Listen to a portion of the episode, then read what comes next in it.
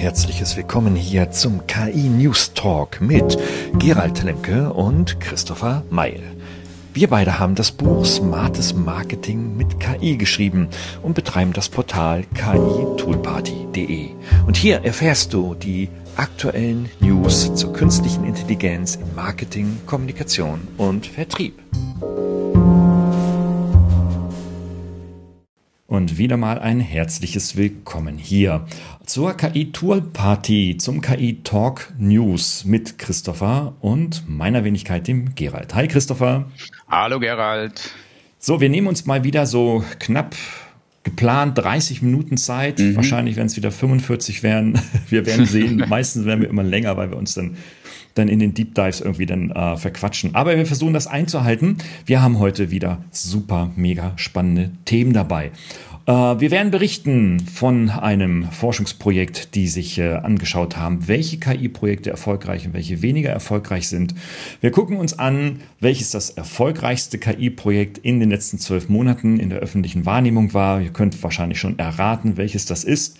Da gehen wir in den Deep Dive rein, so ein bisschen in die Historie, denn das kommt nicht so von ganz ungefähr, wenn man erfolgreich ist. Und wir zeigen natürlich dann auch ein Hands-on. Wir wollen gucken, ähm, was gibt es denn Neues bei GPT und äh, was uns so sehr begeistert und was wirklich eine absolute, ja, wieder eine Subdisruption ist, ist das Erstellen vom eigenen Chatbot. Das sind unsere Themen. Und äh, habe ich was vergessen, Christopher? Hast Nö, also das ist, äh, glaube ich, auch schon ein gutes Programm. Also damit, ähm, wenn wir das sportlich durcharbeiten, das ist immer gut dabei. Genau, wir sind in den Startblöcken, wir erheben uns jetzt und jetzt rennen wir los. Das ist aber kein 100 Meter Lauf, sondern wir laufen mal so äh, entspannt die 1000 Meter auf Zeit. Ne? Und ähm, okay, ich habe es angekündigt. Es gibt ähm, eine Berichterstattung in den deutschen Medien seit gestern, vorgestern ungefähr ähm, da wird äh, vom Friedhof der KI-Projekte gesprochen. Das hat mich dann so äh, angetriggert, dass ich sagte, Friedhof der KI-Projekte, journalistische Headline, super, super cool. Äh, man könnte meinen, sie käme von ChatGPT, aber sie kommt von T3N und die schreiben noch selber, wie sie also auch in diesem Artikel ganz konkret betonen. Worum geht es dabei? Und zwar, es gibt ähm, ein Projekt, das äh, in der Nähe des MIT auf der Harvard University angesiedelt war und dort ähm, dann eine äh, Publikation, El Graveyard heißt das, und äh, die haben sich mal so angeschaut in den letzten zwölf Monaten, was für Projekte sind eigentlich tatsächlich gescheitert. Interessant finde ich denn die deutsche Berichterstattung vom Friedhof der KI-Projekte. Äh, das befriedet natürlich gleich wieder die Dystopen und die Maschinenstürmer in unserer, in unserer Gesellschaft, die sagen, jawohl, das wusste ich schon immer, dass das nichts wird. Ähm, aber ähm, es lohnt sich ein Blick in die Tiefe, wenn man bei A Graveyard mal hineinschaut und ich habe mir das jetzt auch tatsächlich mal so richtig ausgedruckt hier äh, in Papierform vorliegen. Da gibt es einen Blockbuster, der äh, dann leider in diesem Jahr oder wie auch immer, äh, eingestampft wurde, das ist die Suchmaschine Neva. Wir waren da schon sehr früh dabei, Christopher, ne? du erinnerst mm dich, fanden das sogar richtig cool. Ähm, das sollte die Suche im Internet revolutionieren und die ja, und die Beta-Versionen, die waren auch gar nicht so übel, ne? als wir so im letzten Jahr mal reingeschaut also haben. Was war so dein Eindruck bei Neva? Ja. Was war dein Eindruck bei Neva und äh, was denkst du, warum ist das denn den Bach runtergegangen? Also Erstmal war es, mein Eindruck war sehr gut damals. Also ich hatte mit Neva rumexperimentiert, ähm, aber im Vergleich natürlich auch mit anderen Anbietern. Und ich glaube, dass letztendlich auch, ähm, denen ist einfach die äh, finanzielle Puste ausgegangen. Hm. Ja, die hatten ein ziemlich hohes äh, äh Startkapital. Ne? Mhm. Äh, da war es schon so, aber naja, das ist so, das kennen wir in Deutschland auch. Wenn du zwar ein einigermaßen anständiges Startkapital hast, das ist aber nach drei oder sechs Monaten verbrannt spätestens nach einem Jahr und dann brauchst du wieder ja, äh, nach, äh, Nachschuss. Und wenn dann da keine äh, funktionsfähige Beta-Version da ist und vor allem noch schlimmer, wenn dann keine Nutzer da sind, die sagen, das ist so cool, das wollen wir jetzt haben, dann kannst du es nicht skalieren und dann gibt da kein Mensch mehr Geld. Ne? Mhm. Ja, oder auch vielleicht noch gar kein Erlösmodell. Also ich meine, bei denen gab es damals auch keine, kein Plus-Feature, würde ich es jetzt einfach mal nennen, wo ich dann bezahlt habe. Ja. Ähm, und ich glaube, das ist natürlich auch was, was die Investoren interessiert, dass sie sehen, ja, okay, es gibt schon eine Erlösschiene, auch wenn die vielleicht äh, noch hochdefizitär ist, aber sie ist schon da. Es ist ein Modell, was grundsätzlich schon ein paar bezahlte Nutzer aufweist. Und das ist natürlich dann eine ganz andere Perspektive. Man muss auch sagen, ist natürlich einer der schwersten Markte, äh, Märkte, oder? Also ich denke, die, die Suche im Internet, ähm, da sind Schwergewichte ja unterwegs, allen voran Google, die natürlich ihr Terrain verteidigen, momentan besonders stark, weil sie auch, ähm, ja, letztes Jahr, ich erinnere mich noch, im Dezember haben sie ja offiziell den Code Red ausgerufen, also Alarmstufe Rot, ja. weil sie gesehen haben, ChatGPT greift da kräftig an. Microsoft hat ja auch eine Suchmaschine mit Bing, also da sind schon wirklich ganz, ganz große äh, Goliaths halt unterwegs, ja. Ähm, und dann so als kleiner David, und da gibt's halt nicht nur einen David, sondern mehrere, ähm, dann wird's schon schwieriger. Und ähm, es gibt ja mehrere, die angetreten sind und die haben ja auch äh, bis heute überlebt. Und äh, das zeigt, dass es natürlich auch geht und funktioniert, da den Großen die Stirn zu bieten und innovative Lösungen zu bieten. Ja, ja. Also das ist sicherlich äh, eine eigene Folge auch äh, wirklich wert. Ja, ähm, wir, wir, wir, wir, verweisen einfach auf unseren äh, Podcast, auf, der, auf die Folge Kampf der Suchmaschinen. Den mhm. Link findet ihr dann in den Show Notes. Dann könnt ihr euch das Thema nochmal ähm, in einer knappen Stunde nochmal etwas tiefer ähm, zu Gemüte führen. Es hat sich interessanterweise ähm, seitdem, ähm, ich habe den Podcast vor einiger Zeit mal wieder gehört, mhm. ähm, auch nichts Signifikantes mehr ergeben. Das Ding ist nach wie vor aktiv. Also es gibt immer noch nicht den Entschied, welche Suchmaschine wird gewinnen, ja. Also ganz spannend. Ich guck mal so weiter in die Liste, Christopher. Also mhm. das ist großartig. Da gibt's eine, ähm, eine App, da hat jemand ähm, tatsächlich eine KI-App äh, entwickelt, mit der man das Hundegebell nachstellen kann. Beziehungsweise ich habe ich hab keinen Hund, weil ich mir ihn nicht leisten kann oder weil ich ihn nicht halten darf in meiner mhm, Mietswohnung mhm. beispielsweise. Und äh, da kann ich mir auf jeden Fall das äh, mir gewünschte Hundegebell äh, durch eine KI nachahmen. Also da mhm. wundert es nicht, dass das nicht äh, Milliarden Nachfrager äh, erzeugt hat und dann wahrscheinlich irgendwann dann das Privatgeld ausgegangen ist. Ja, das stimmt. Also ich glaube, äh, dem einen oder anderen, der da wahrscheinlich in der Liste sich tummelt, wäre das gar nicht schlecht gewesen. Er hätte mal vorher ChatGDP angeschmissen, hätte seine Idee zum quasi Rösten da reingetan und hätte sich Feedback geben lassen. Er wäre vielleicht schon das eine oder andere Projekt in eine bessere Richtung gegangen, ja. was dann mehr Erfolg verspricht auch. Also es lohnt sich wirklich der Blick in diese Liste. Ich werde die, wir werden die als, äh, als Link, dann Live-Link in die Shownotes natürlich auch hineingeben. Dann kann sich jeder sein eigenes Bild machen. Aber ich möchte noch mal so zwei, drei, vier Highlights noch mal auch herausgreifen ähm, die mir aufgefallen sind. Es gab eine, es gab ein Projekt, das hieß Whisper AI. Und natürlich dachte ich sofort an das Whisper von OpenAI, mhm. aber es ist, es ist eben nicht. Die haben aber sowas ähnliches vorgehabt. Ähm, die wollten also die äh, zwischenmenschliche und Maschinen-Menschen-Kommunikation äh, revolutionieren und ähm, insbesondere dann als ähm, ja, äh, Dokumentationstool für Meetings beispielsweise nutzen mhm. und so weiter mhm. und so mhm. fort. Äh, nun wissen die, die schon in dem Markt der KI so ein bisschen unterwegs sind und bei OpenAI äh, auch einen äh, Pro-Account haben, das gibt es bei OpenAI schon. Das heißt nämlich auch Whisper. Und das Ding ist ja so der Hammer. Also wir transkribieren damit beispielsweise auch alles Mögliche, unter anderem unsere Podcasts auch oder auch unsere, unsere Meetings mit der entsprechenden Mobile-App. Ne? Also ähm, da sieht man, da, das ist so meine Interpretation daraus. Ich weiß nicht, wie du es dann sehen wirst, Christopher dass OpenAI schon eine, ein äh, Innovationstreiber ist, der jetzt vielleicht eher zufällig oder vielleicht sich das auch abgeguckt hat, was so gehen könnte. Und dann natürlich mhm. dann seine äh, 100, Millionen, 100 Millionen Nutzer weltweit pro Woche nutzt, um dann solche Ideen einfach in die breite Fläche sofort vermarkten zu können. Ja, Da hat es ein Startup, glaube ich, echt super schwer. Das stimmt. Also ich glaube, das einfach auch das, das breite Angebot. Und äh, wir haben ja schon öfters gesagt, dass äh, wir ChatGPT so als das Schweizer Taschenmesser der KI-Tools sehen. Mhm. Ähm, dadurch haben sie halt sehr, sehr viele Funktionen schon an Bord, die dann tatsächlich ein, ja ein anderes Startup, was sich nur um diesen einen Aspekt kümmert, im Zweifel obsolet machen. Also das ähm, gerade jetzt auf der Entwicklerkonferenz haben sie ja nochmal viele neue Sachen vorgestellt und ich glaube, damit haben sie auch schon ja einige der bestehenden Startups äh, quasi so ein bisschen dem Boden entzogen, ähm, dass es Sinn macht, da weiterzuentwickeln, weil wenn wenn es halt alles schon mit an Bord ist und du hast eine eine, ein KI-Tool, was sehr viel kann, ist es mhm. natürlich bequemer. Ich kann alles in einer Oberfläche abwickeln und muss nicht zwischen verschiedenen Tools hin und her switchen. Ja, das ist, das ist es. Also ähm, wir werden das gleich noch vertiefen. Ähm, mhm. Äh, Nochmal vielleicht ähm, zwei Beispiele, was auch äh, nicht gut funktioniert, jedenfalls in einem KI-Startup-Bereich, das sind die ganzen ähm, Bildbearbeitungs-, Verarbeitungs-, Generierungsthemen. Da gibt es äh, Anwendungen wie Stock AI, die ich noch kenne. Mhm. Und es gab noch eins, hieß Pur Fotos, beide sehr ähnlich. Ähm, mit dem man also ähm, mit künstlicher Intelligenz beispielsweise Bildhintergründe und sowas austauschen kann und so weiter. Also da ist natürlich im Fotobereich, in den, man muss sagen, im letzten Jahr unglaublich viel passiert. Ähm, wenn ich mir nur das Firefly von Adobe gerade angucke, ähm, dass selbst also, also ein Schlachtschiff wie Adobe, die für eine Innovation auch ein paar Jahre immer brauchen, gebraucht haben in der Vergangenheit, jetzt also diese Funktion äh, und diese Usability da auch auf den Markt gebracht haben, da hast du als Startup keine Chance mehr bei der mhm. Marktdurchdringung der Großen. Ja.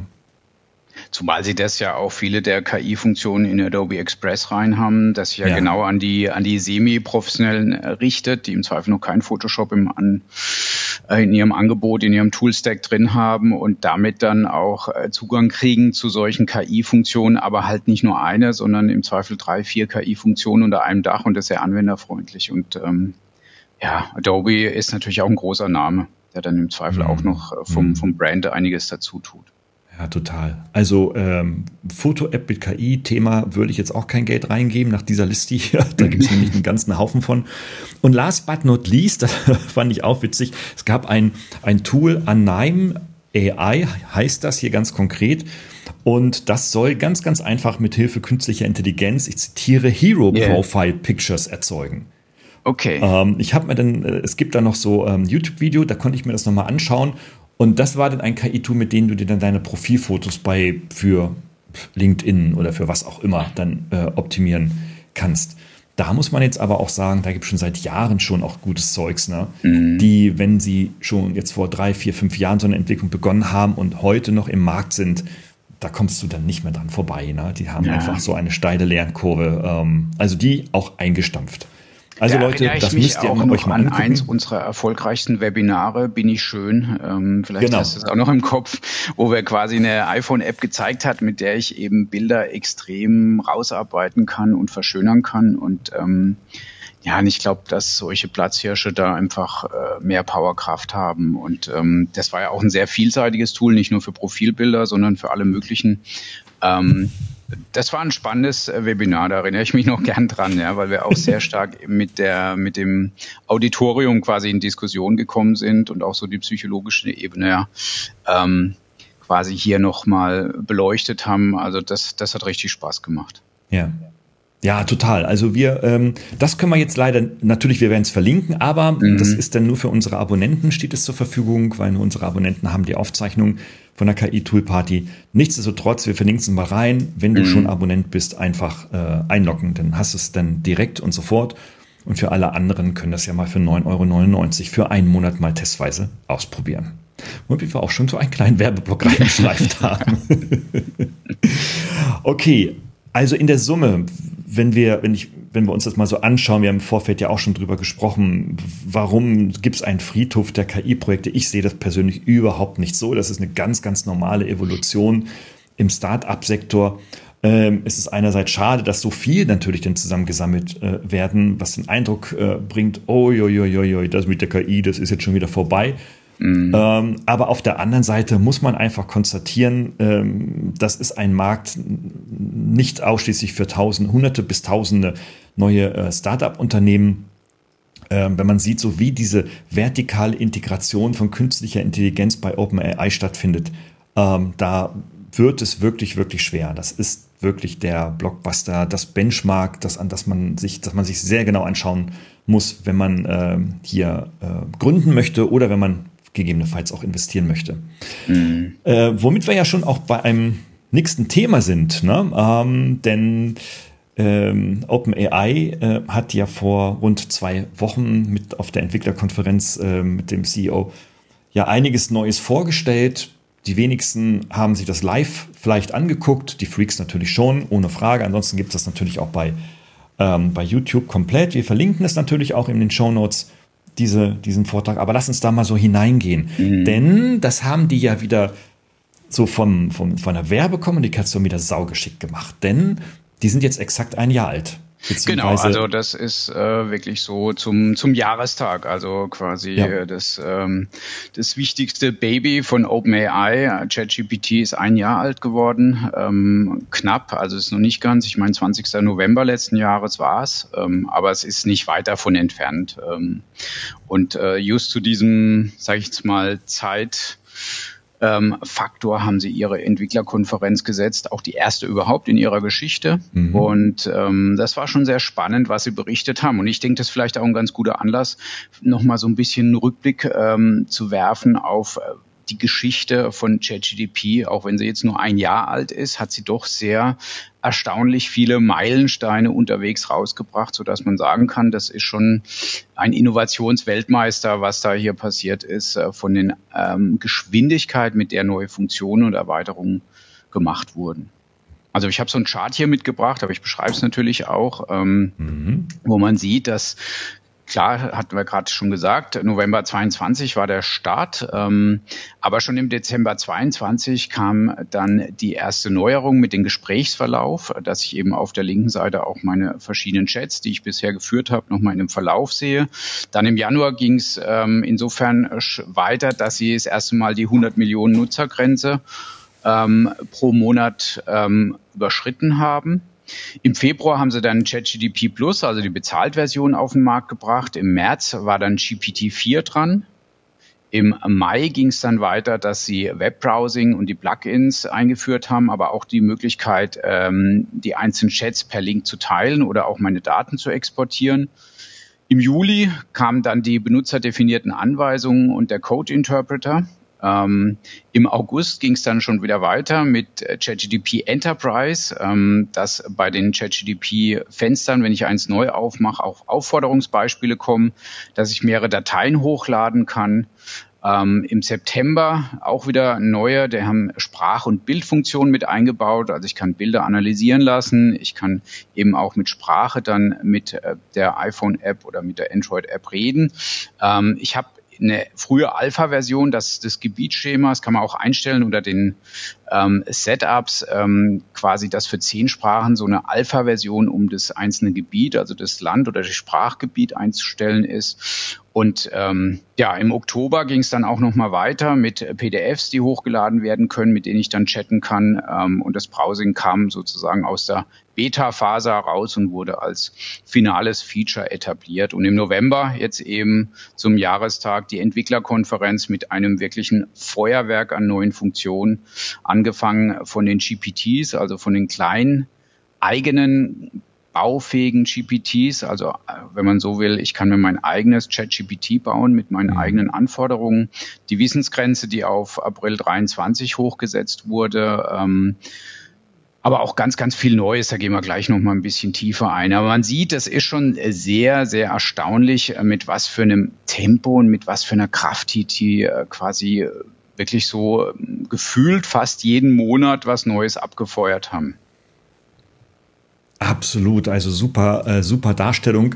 Äh, dazu muss ich auch noch meinen Senf dazu geben. Ja, also mhm. was mich wundert, die Gedanken, die mir da so gerade kommen, ist, wenn die, wenn die Leute in die Firma da kommen morgens, wann sie auch immer anfangen um 9 Uhr. Ich glaube, die müssen erstmal so 15 Minuten erstmal so, die, ich glaube, die feiern erstmal alle. Die kommen da rein, ziehen die Jacke aus und feiern erstmal. Und dann klopft mhm. sich hunderte bis tausende Menschen erstmal eine Viertelstunde auf die Schulter, wie geil die sind.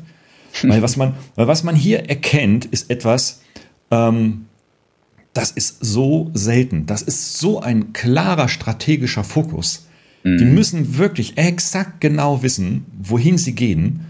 Oder ähm, weil das ja auch ein sehr, sehr aufwendiger Prozess ist. So nach deutschem Denken muss man, setzt man sich dann zusammen und überlegt dann irgendwie in großen Führungsrunden mit Beratern und so weiter zusammen, ah, wo wollen wir denn mal so in drei Jahren stehen oder im nächsten Jahr und so weiter. Ähm, äh, meistens ist es dann so, dass du dann sagst, okay, du hast zwar eine tolle Idee, aber die kannst du mit deiner Struktur und deiner Proz mit deinen Abläufen und deiner Kultur häufig gar nicht abfackeln oder nie erreichen. Da muss das so sein, dass die, glaube ich, den ganzen Tag zusammensitzen und sich permanent äh, nicht nur auf die Schulter klopfen, sondern auch völlig eins sind, wohin sie wollen. Mhm. Weil das ist so unfassbar, weil sonst kriegst du dieses Tempo nicht hin. Und ich kann mir nicht vorstellen, Christopher, ich weiß nicht, das siehst du vielleicht auch ähnlich, kann mir nicht vorstellen, dass sie sich irgendwann 2020 mal zusammengehockt haben und haben gesagt, so, wir arbeiten jetzt einen Plan aus, wo wir 2023 Ende stehen wollen. Kann ich mir nicht vorstellen. Kann ich mir auch nicht vorstellen. Also ich glaube, dass das wirklich so eine sich gegenseitig befruchtende Dauerentwicklung ist. Also ja. das wirklich so, da brodelt's im Kessel und jedes Mal kommt eine Idee raus und dann ist eine große Einigkeit, dass die realisiert wird und da geht's auch schon an die Realisierung und äh, im Hintergrund brodelt schon die nächste Idee, wird wieder abgestimmt. Also das muss wirklich so ein ja, so ein Kreislauf der, der, der Innovationsabstimmung und dann Realisierung sein. Also wirklich so, ja. ich glaube, wahrscheinlich Paradebeispiel für die agile Entwicklung. Ja, absolut. Ja, das sowieso absolut. Absolutes Paradebeispiel. Also ich glaube, dass die da einfach einen ganzen Tag nur feiern. Ja. Und wenn, wenn, wenn die nach Hause gehen, dann mhm. feiern da weiter. Wahrscheinlich feiern die, hören gar nicht auf zu feiern.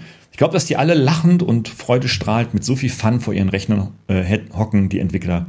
Also ähm, ich würde da mal gerne Mäuschen spielen. Wahrscheinlich, wahrscheinlich ist es dann doch wieder ganz anders. Aber ähm, so dieser Gedanke kam mir, kam mir mhm. gerade. Ja, es, es gibt auch äh, aktuell ein Interview mit einem der, der Chefentwickler, mhm. äh, der so ein bisschen was über die Kultur sagt. Ähm, und ich habe da auch nochmal hier so ein bisschen das mitgebracht. Also letztendlich sind es äh, die Idee ist, dass sie quasi ChatGPT als eigenes unabhängiges Startup in der Firma etabliert haben. Mhm. Das war so ein bisschen, was da rauskam aus dem Interview. Ich konnte es nicht ganz lesen, weil es hinter einer Paywall war, aber es war relativ viel doch frei und das war schon interessant, was da schon allein drin stand. Also sie haben das quasi ähm, so als wirklich junges Startup in einem in einer Organisation quasi etabliert, was auch äh, viele Freiheiten hatte, was aber nach wie vor eng mit der Forschung verknüpft ist, ähm, was langfristiges Denken trotzdem hat, äh, weil sie haben so einen einheitlichen Fokus auf die AG, was ich sehr interessant fand, dass das nochmal geäußert wurde. Das hätte ich jetzt nicht gedacht, aber das war mhm. jetzt auch neulich Thema, dass OpenAI eben die Artificial General Intelligence, also die allgemeine ähm, künstliche Intelligenz als Ziel nach wie vor ähm, fokussiert. Ähm, was bedeutet, wenn man jetzt heute so ein bisschen, vielleicht sollte man danach ausholen und nochmal kurz den Unterschied zwischen den zwei KI-Modellen erklären, oder? Was meinst du, Gerald? Das können wir gerne, ja, wenn wir das, wenn wir das in, in, der Kürze der Zeit hinkriegen, wäre das Genau, ja oder wir können es einfach unterteilen. Es gibt den, die AG und die Narrow Artificial Intelligence. Mhm. Die AG ist die allgemeine künstliche Intelligenz. Das ist eben die, die ähm, ganz, ganz viele Aufgaben machen kann und ähm, wirklich so als, ja, sage ich jetzt mal, universelles Werkzeug daherkommt, was wirklich sehr, sehr stark autonom auch schon denken kann. Und ähm, die Narrow Artificial Intelligence, das ist das, was eigentlich bisher oder nach wie vor alle ähm, Tools und Dinge, die da draußen unterwegs sind, äh, repräsentieren, ist eben eine KI oder ein Tool, was mhm. auf eine ganz bestimmte Aufgabe trainiert wurde. Also wenn man vorhin hat man von Transkription geredet, dann habe ich ein Tool, was eben transkribiert und dann ist halt die KI, die da drin verbaut ist, ähm, also die, sage ich jetzt mal, klassischen Methodiken, Transformer-Modelle oder so, sind nur darauf ausgerichtet, eben diese Transkription optimal auszuführen. Und das Gegenstück ist eben dann diese allgemeine, die durchaus viel, viel mehr kann und irgendwann so eine Art ja, große, umfassende Intelligenz äh, hat und die dann auch selbstständig dazulernt. Also wenn sie mit neuen Aufgaben konfrontiert wird, die bisher noch nie da war, auf die sie auch nicht trainiert wurde, dass sie selbstständig diese Aufgaben lösen kann. Mhm, mhm. Also kürzer kann man es nicht mehr machen, super, ja? Ja, ich also, hoffe, ja. Genau. Also, also, in der Zeit jetzt, ne? Mhm. Ähm, äh, wo, wo, ordnen wir denn jetzt ChatGPT da ein? Das ist ja interessant, weil eigentlich mhm. ist es ja nur ein reines Sprachmodell. Das stimmt, das ist nur ein reines Sprachmodell, aber es kann auch äh, zum Teil ja auch de facto heute schon Aufgaben lösen, natürlich nicht alle, aber mhm. schon Aufgaben lösen, mit denen es nicht, also wurde ja nicht trainiert, jetzt sage ich jetzt mal, einen bestimmten Text äh, für jetzt einen LinkedIn-Post zu machen oder ähnliches. Aber durchaus kann ich es dafür benutzen. Und ähm, insofern ist es in der Lage, Aufgaben auszuführen, für die es erstmal grundlegend gar nicht trainiert wurde. Und man sieht ja auch die, ich finde es immer sehr interessant, mit wie viel Ideen und Konzepte Menschen bisher schon an ChatGPT rangegangen sind. Und deswegen gibt es ja auch mhm. die Tausenden von Prompt-Sammlungen und so weiter, wo man sieht, wie universell es doch schon einsetzbar ist für Aufgaben, ähm, die ChatGDP dann tatsächlich gut lösen kann oder ein guter Assistent darstellt. Mhm.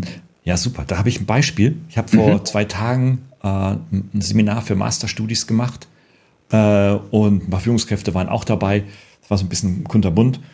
Und da war der Wunsch, es wurde vorher abgefragt, war der Wunsch, ähm, ja, wie können wir jetzt im Allgemeinen und Besonderen KI nutzen, um jetzt beispielsweise neue Jobs zu finden, meine Karriere zu planen, äh, natürlich Bewerbungsschreiben zu schreiben, äh, die Bewerbungsschreiben aber auch wieder prüfen zu lassen, ob sie dann auch richtig und gut und wirksam sind und so weiter und so fort.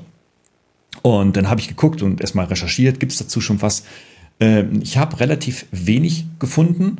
Ähm, es gibt ein kleines E-Book, ähm, das sich darauf spezialisiert hat von einer Coaching-Beraterin, mhm. ähm, das ich dann versucht habe, mir zu besorgen. Seitdem kriege ich jeden Tag fünf E-Mails. Ähm, also äh, ich bin jetzt in diesem automatisierten Funnel da drin und ähm, fand das aber nicht so spannend. Ähm, ich habe dann äh, das mit ChatGPT versucht und auch da kann man tolle Sachen mitmachen. Ich bin dann aber gewechselt auf Perplexity ähm, weil Perplexity denn das, was äh, du sagtest, Christopher, schon in Richtung so AutoGPT geht, dass sich dann so die eigenen, ähm, ähm, also das einfach mitdenkt und dir weitere äh, Deep Prompts gibt, mit denen du dann äh, dein, äh, deine Aufgabe noch besser und äh, verfeinern kannst und richtig optimal gestalten kannst. Naja, und das haben wir dann einfach mal äh, in so einer Online-Veranstaltung mal durchexerziert und äh, stieß auf äh, ja, groß und ich selbst, ich war, war, war also großartig begeistert. Ja, also, weil ich muss mich, glaube ich, jetzt nicht mehr bewerben irgendwo oder wir beide nicht mehr so, aber, aber ähm, was da wirklich geht, ich habe beispielsweise mein LinkedIn-Profil exportiert bei LinkedIn, habe das dann da reingekippt, habe gesagt, schreib mir darauf einen Lebenslauf. Äh, also unfassbar. Ähm, und das Ziel, und das war, kam dann so in der Diskussion heraus, ist letztendlich, wie so künstliche Intelligenz jetzt ähm, in, der, in der schwachen KI wirklich gut funktioniert. Du musst mit deinen Daten, mit den Daten, die du hast, ja, ob das Personendaten sind für den Lebenslauf oder Unternehmensdaten von zig Dokumenten, du musst so eine Maschine erstmal mit deinem Zeugs trainieren. Wenn du das tust, dann kriegst du Top-Ergebnisse heraus. Also gute bis Top-Ergebnisse. Ne? Ähm, das war wirklich ein ganz, ganz, ganz anschauliches Beispiel dort und ähm, eine tolle Erfahrung, aber wirklich für alle Beteiligten, mhm. auch für mich. Denn das war mir vorher so, äh, in, dieser Anwendungsfall war mir noch nicht bekannt. Ja, das ist schon interessant. Ja. Also das ist, ich glaube, so ein bisschen auch das Thema, man sagt ja auch, ChatGPT äh, und Konsorten haben jetzt Augen, Ohren äh, bekommen. Ähm, und das macht halt nochmal eine ganz neue Dimension auf, dass eben ich auch wirklich so noch viel breit gefächerter an die Systeme herantreten kann. Apropos Augen und Ohren, da war ja bei der DEF-Konferenz äh, mit OpenAI CEO, der hat ja auch was Abgefahrenes berichtet. Ne? Mhm. Ähm, irgendwas Text-to-Sprache. Wir kennen das von anderen Tools schon ohne Ende, also wir beide schon. Äh, aber es ist jetzt auch der breiten Masse über ChatGPT zur Verfügung steht, das war dann schon Augenöffner. Ne? Ähm, wir haben ein Beispiel mitgebracht. Christopher, mhm, magst mhm. du es ganz kurz anteasern? Ja, klar. Also das Thema war ja, dass bisher, also wenn man auch so ein bisschen guckt, die ähm, App selber von äh, ChatGPT, die iPhone-App beispielsweise 11 Labs genutzt hat, um mhm. die Stimmen zu generieren. Aber auf der Dev-Konferenz wurde dann bekannt gegeben, dass äh, eben OpenAI jetzt auch ein eigenes ähm, Text-to-Speech eingestiegen ist in das Thema und selber Stimmen produziert und anbietet, die eben die Entwickler nutzen können. Also über die API kann ich jetzt ein eigenes Text-to-Speech bei OpenAI nutzen. Ähm, und das, also hören wir es uns einfach mal an, glaube ich. Das ist ganz spannend, was er da gezeigt hat oder ge hörbar gemacht hat. Ja. Genau, wir machen das sichtbar ähm, und natürlich vor allem für unseren Podcast auch hörbar. Und mhm. ich hoffe, dass das jetzt hier funktioniert. Und wir starten mal mitten rein. Wir mhm. haben uns die Stelle rausgesucht und reingeschnitten. And with our new text to speech model, you'll be able to generate incredibly naturally, natural sounding audio from text in the API with six preset voices to choose from. I'll play an example. Did you know that Alexander Graham Bell, the eminent inventor, was enchanted by the world of sounds? His ingenious mind led to the creation of the graphophone, which etches sounds onto wax, making voices whisper through time. This is much more natural than anything else we've heard out there. Also er berichtet hier ganz konkret ähm, von dieser Funktion, bringt dann ein Beispiel herein. Es halt ein wenig, das liegt vermutlich an den riesengroßen Raum, in mhm. dem er sich da befand. Aber das klingt schon großartig, ja. Also, dass du Text ja, eingeben kannst und ohne 11 Apps und ähnlichen wirklich, also dass aus einem Sprachmodell dann wirklich Ton erzeugt wird. Wow, was ist da passiert, ey? Ja, also da haben sie quasi jetzt auch eine Schiene nochmal neu aufgemacht. Ähm, bisher haben sie ja eher die Transkription als, als eigenes Zusatzmodul mhm. gehabt und jetzt gibt es eben ein weiteres Modul, wo nicht nur transkribiert werden kann, sondern der umgekehrte Weg vom Text eben zur Sprache. Also, und die Modulation und auch die Betonung und alles ist schon, also kann ich ihm nur beipflichten, das ist schon der, der absolut höchste Standard. Ich, ich würde sagen, die, die 11 Lab Sachen sind auch extrem hoch vom Standard schon. Ja. Aber das klang jetzt noch einen ganz kleinen Tick sauberer und feiner, würde ich sagen, von der Art der, der Stimmmodulation. Und das ist so dieser The das Thema mit dem KI-Friedhof. Ne? Wenn 11 mm. Apps es jetzt nicht hinkriegt, in den nächsten Monaten die Qualität noch zu verbessern, ja, und wahrscheinlich und dann das Videothema vielleicht noch mit hineinzubringen, dann drohen sie wirklich von OpenAI im 2024 überholt zu werden. Mhm. Ja, das ist das ist halt echt äh, krass, dass äh, OpenAI quasi wirklich so diese diese Strategie der Augen, Ohren, Mund, also diese Multimodalität nennt man das mhm. ja auch, also dass eben Chat nicht nur oder Sprachmodell nicht nur in der Lage ist, Texte zu produzieren, sondern eben auch die anderen Medientypen wie eben äh, Bilder oder Sound etc. zu, zu bedienen, dass sie da strikt halt weitergegangen sind und dass sie jetzt auch, ähm, hätte ich jetzt zum Beispiel gar nicht erwartet, dass sie selber was da auf den Markt bringen, zumal sie 11 Lab Dienste ja am Anfang selber eingesetzt haben. Absolut, absolut. Und jetzt hört ihr mal, jetzt hört ihr mal ähm, die, die Apple Keynotes an von, vom Apple-Konzern, die sie jedes Jahr zweimal machen irgendwo seit Jahren funktioniert das Siri nicht richtig, weißt du? und ich erwarte, ich warte endlich mal darauf, dass es mal richtig endlich gut funktioniert, ja, sowohl mm. von der Ansprache als von der Ausführung als von der Qualität. Also ich ja, habe damit, seitdem ich das, das erste iPhone hatte, schon immer Probleme. Nicht, vielleicht liegt es an meiner Stimme, ich habe keine Ahnung. Aber irgendwie habe ich den Eindruck, dass sie es nicht hinkriegen. Und jetzt kommt so ein Laden wie OpenAI, ein Start-up-Laden. Mhm. Nach deutschem Recht ist es ein Start-up und sagt, ja, wir machen das mal. Wir überholen alles links und rechts und fliegen da auch noch drüber und zeigen euch mal, wo der Hase lang läuft. Also, pff. Mhm. Also das, ja, das, das zeigt aber, glaube ich, auch wieder ganz schön, dass Geld eben nicht alles ist bei dem Thema Innovation und Entwicklung. Also das ist schon ein wichtiger Faktor, keine Frage. Aber ich, ich würde mal sagen, wenn jemand Geld und in, äh, für, für Entwicklung hat, dann ist es Apple. Also ich glaube, äh, da ja. müssen wir uns hier über Cashflow und so weiter keine Sorgen machen. Ja. Ähm, und entsprechend trotzdem reicht es nicht, sage ich jetzt mal, nur extrem viel Geld zu haben, um, um Entwicklung voranzutreiben, was, was Innovation angeht. Ja, weil Apple macht keine Party, weißt du, die werden da mm. geknechtet äh, in ihrem Tal im Silicon Valley, vermutlich. Also unter Steve Jobs weiß man das aus seinen Dokus und Büchern und so weiter, da war, das war schon eine Knechtkultur, teilweise, über weite Strecken. Nee, aber da ist einfach keine Party. Bei OpenAI feiern mhm. die den ganzen Tag. Ich meine, wenn du den ganzen Tag feierst, hast du immer gut Vibes, dann bist du gut drauf, weißt du. Und mhm. dann kommst du wahrscheinlich aufgrund der Innovations, dieser daraus entstehenden Innovationskultur des sich gegenseitigen Befruchtens und des nächsten Grundes, die Feier fortzusetzen, einfach auch auf solche Ideen. Und dann mhm. hast du die Power vom Management, du hast die Power vom Kapital, du hast die Power sicherlich von den Entwicklern. Äh, also da passiert gerade richtig was. Also ich glaube, wir werden mhm. irgendwann im nächsten, übernächsten Jahr äh, eine große Netflix-Serie über OpenAI sehen. Das könnte ich mir auch gut vorstellen. Ich meine, interessant ist, ich glaube, es ist auch so der Effekt, dass es natürlich äh, bei Apple ist eine gewisse Erwartungshaltung da. Ja, mhm. wann kommt denn endlich dies oder das oder wann wird das mal besser? Äh, bei denen ist so, die können halt sehr schön auch mit dem Überraschungseffekt äh, spielen. Also keiner hat jetzt damit gerechnet, dass sie plötzlich mit Text-to-Speech um die Ecke kommen und ja. ähm, und dann noch, also was sie halt wirklich sehr gut schaffen, dass sie immer mit einer Innovation um die Ecke kommen und die ist aber dann herausragend oft. Also die, die ist bahnbrechend einfach für, für die Art, was sie da jetzt anbieten. Es hat halt bis dato dann keiner oder nicht in dieser, in dieser Tiefe oder in dieser Spezialisierung. Ja.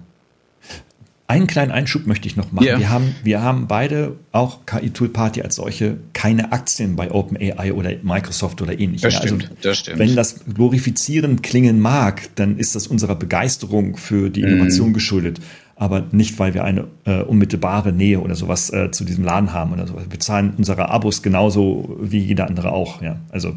Definitiv. Und ähm, ganz ehrlich, es kann natürlich auch sein, das erleben wir in der Technologiebranche ja immer wieder, dass OpenAI vielleicht in, in einem halben oder in einem Jahr obsolet wird, weil irgendjemand anders um die Ecke kommt und genau diese Features anbietet. Äh, haben wir in der Historie öfters gesehen, dass so der, der mhm. Erste nachher doch dann schlussendlich vielleicht zum Letzten wird oder irgendwas. Ja, ja also total. Das, ja. Ähm, dass ein Zweiter kommt, die ganzen Sachen nochmal besser macht und es dann doch noch schafft, ihn den ursprünglichen Innovator oder Einführer zu überholen. Das, das zeigt ja die Geschichte, dass es da immer wieder Fälle gibt, ja. dass der Erfinder nicht unbedingt derjenige ist, der langfristig dann am Markt auch bestehen bleibt.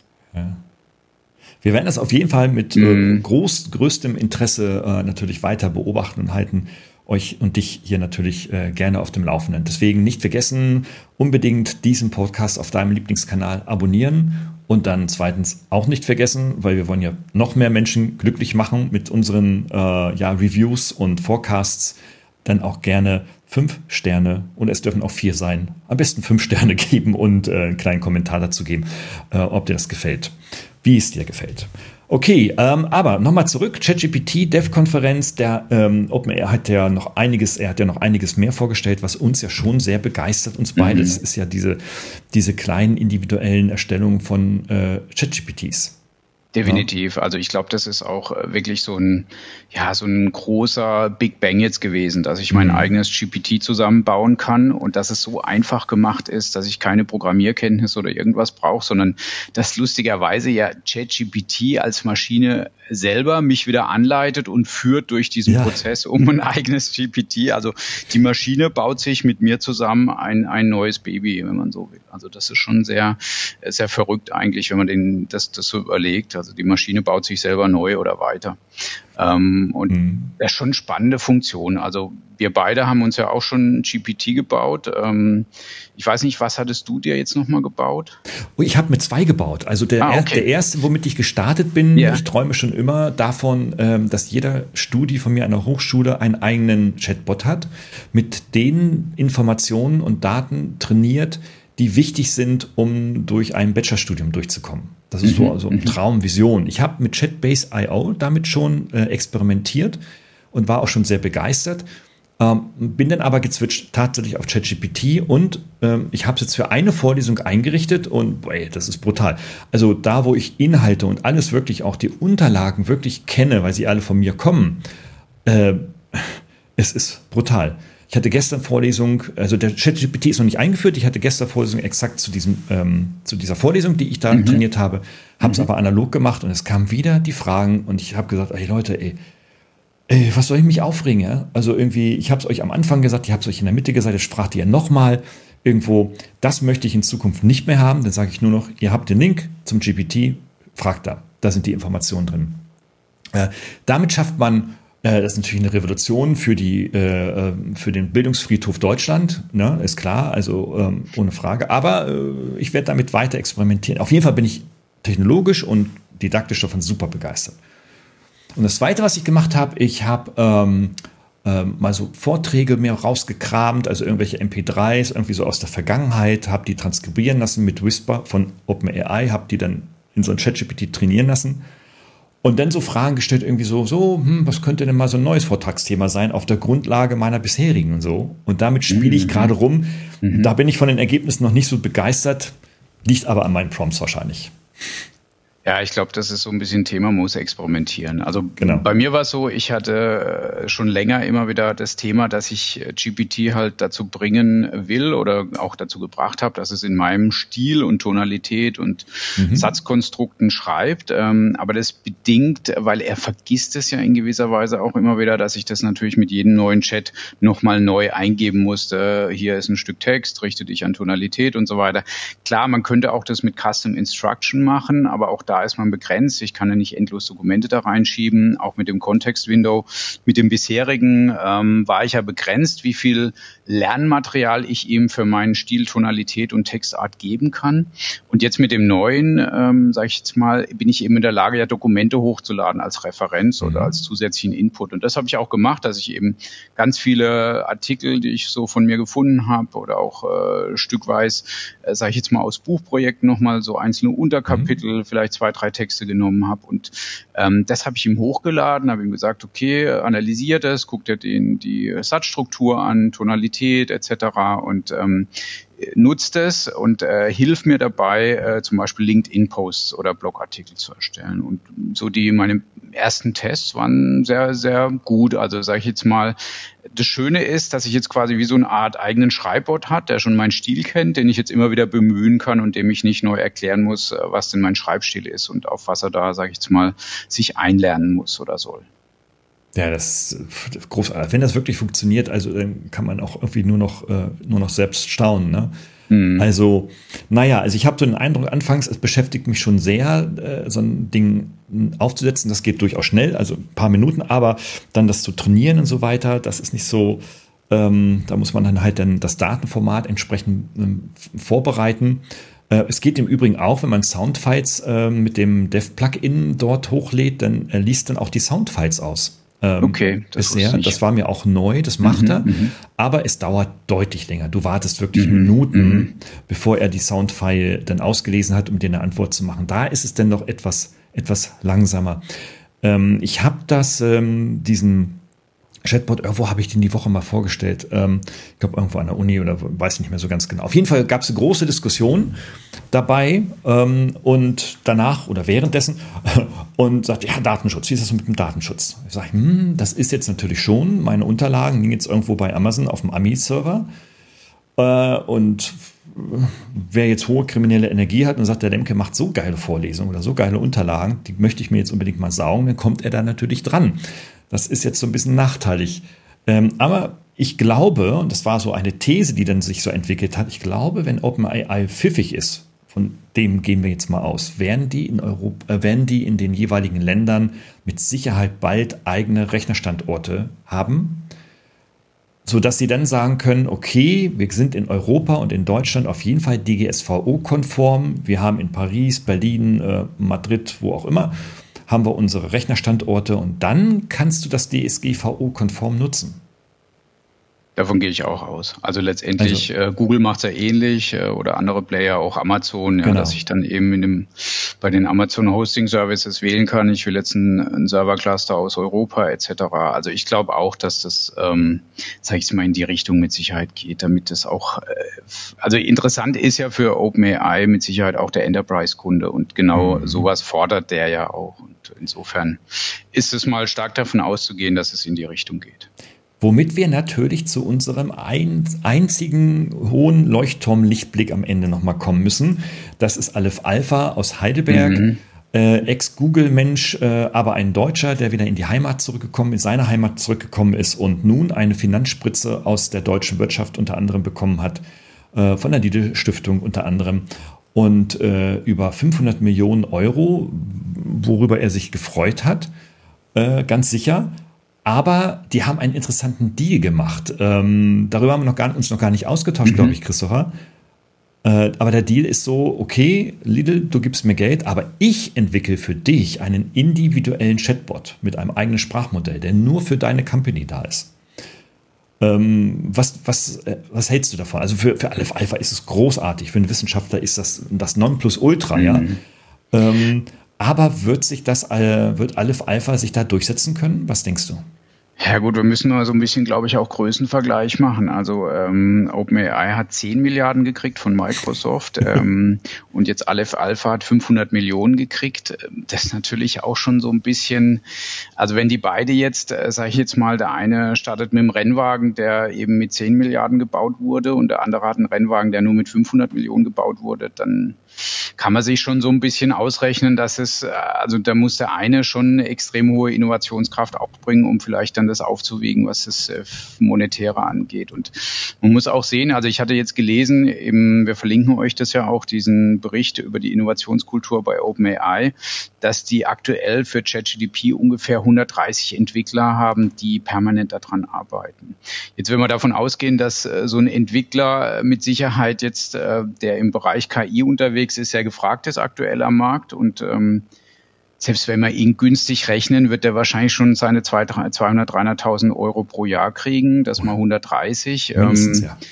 Ja, dann ist die Frage, wie weit komme ich wirklich mit 500 Millionen, um, um sag ich jetzt mal, so einem Gegenüber dann die Stirn zu bieten. Und ich glaube, das ist so der eine Aspekt. Der andere, der, also mit den eigenen Daten trainieren, das ist super. Gerade bei so einer Kriesen-Company ist es natürlich extrem spannend auch mit den Firmendaten. Mhm. Auf der anderen Seite, was Aleph Alpha natürlich, wo es auch ein bisschen hinkt, ist, ähm, wir haben ja vorhin gesagt, äh, GPT oder ChatGPT besser gesagt, ähm, hat 100 Millionen aktive Nutzer pro Woche. Mhm. Es fehlt halt Aleph Alpha komplett und diese 100 Millionen aktive Nutzer pro Woche, das bedeutet ja ein extrem gutes Feedback auch, ähm, was, wie es genutzt wird, um auszuwerten, was genutzt wird und um, um damit dann auf basierend dieser Nutzungen dann wirklich Weiterentwicklung auch zu betreiben. Mhm. Mir kommt der Gedanke. Also ich will es jetzt nicht schlecht reden, aber es hm. ist einfach jetzt so, wenn man es neutral mal vergleicht, so, so die hm. zwei 500 äh, Millionen gegen, sag ich jetzt mal, 10 Milliarden, das ist halt schon. Das ist schon ein scheiß Spiel, mhm. weil auf der anderen Seite bin ich total stolz, dass wir nur noch gerade jetzt in meiner Nachbarschaft natürlich so eine, so eine Entwicklung haben und mit dem KI-Campus, der in Heilbronn unter anderem gebaut wird, ähm, natürlich einen, einen, einen wahnsinnigen Schub in Deutschland bekommen. Ne? Also man darf es auf, auf keinen Fall schlecht drehen, aber. Nee, das, das nicht. Also es ist schön, dass, dass äh, ja. wir überhaupt, sage ich jetzt mal, so ein, schon ein, ein, einer, der in der Liga mitspielt, so würde ich es jetzt mal nennen. Und ja. man weiß ja nicht, was sich da draußen noch entwickeln kann. Also ja. gerade vielleicht diese Fokussierung auf, auf große Organisationen und Lernen in großen Organisationen, vielleicht ist das ein Feld, wo man sich auch äh, eben eine eigene Spezifizierung aufbauen kann, eine eigene Positionierung, wo man sich dann wieder abhebt, was ja auch richtig ist. Mhm. Ich bin mir sicher, dass der Aleph Alpha CEO mit dem CEO von SAP, der ja nur zehn Kilometer weiter weg ist, äh, öfter mal essen geht. Also äh, vielleicht gibt es eine Exit-Strategie. Er sagt zwar selber offiziell nein, äh, der Aleph Alpha, aber vielleicht, wir werden es mal beobachten. Ja. Mhm. Ähm, ja, also es zeigt, dass der Markt auf alle Fälle, also Sprachmodelle ist, äh, sage ich jetzt mal, ein Thema, wo viele große dran arbeiten. Also ja. ich meine, Elon Musk ja auch mit seinem neuen quasi Bot, der gestartet ist. Mhm. Äh, also das ist einfach ein Feld, äh, was für viele, äh, sage ich jetzt mal, Tech-Größen interessant ist und wo ein großer Wettbewerb auch herrscht. Was ja andererseits auch wirklich sehr, sehr gut ist. Äh, wir können von Wettbewerb als Nutzer letztendlich dann nur profitieren. Ähm, und vielleicht müssen dann auch immer die neun- und zwölfstelligen Zahlen vielleicht gar nicht so sehr ähm, uns da so prägen, weil sowas zu entwickeln kostet einfach nur mal unglaublich viel Geld und Ressourcen. Äh, wir können froh sein, ähm, dass es weltweit irgendwo Companies gibt, die da das allokieren können und entsprechend dann vorantreiben können. das finde ich schon gut ähm, und sollten das auf keinen Fall, wie gesagt, weder schlecht drehen noch irgendwie sonst mhm. irgendwie so. Aber natürlich schon kritisch beäugen.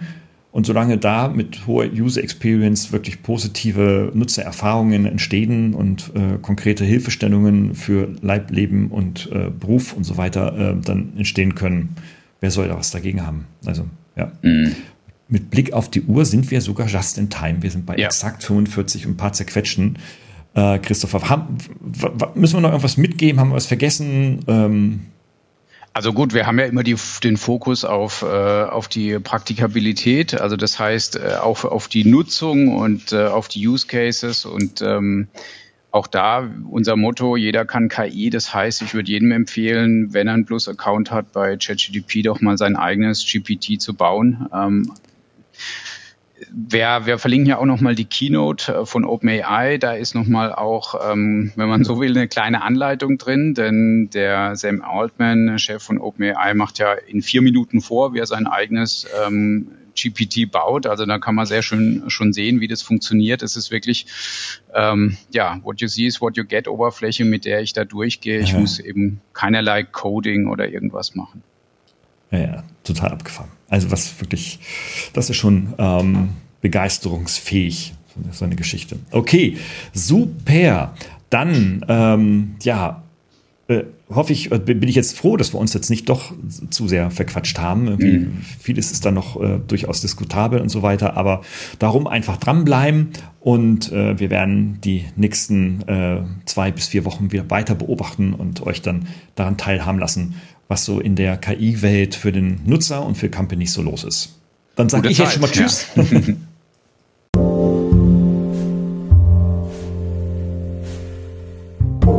Hat dir diese Folge gefallen?